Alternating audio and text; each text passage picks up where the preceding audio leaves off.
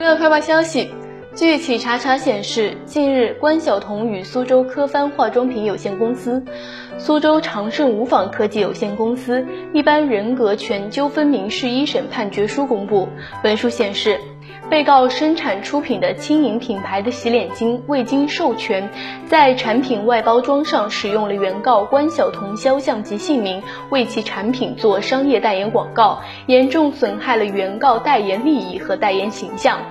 被告辩称，事先花费十万元从盛世公司取得在线下使用含主演原告的电影《无极》宣传图片的授权，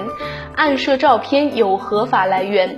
法院审理认为，被告无其他证据证明盛世公司获得过关晓彤的相关授权，且暗设产品设计的关晓彤肖像也与电影无极无关，故对被告的抗辩意见难以采纳。最终，法院裁定被告立即停止侵权行为，公开致歉，并赔偿原告四十万元。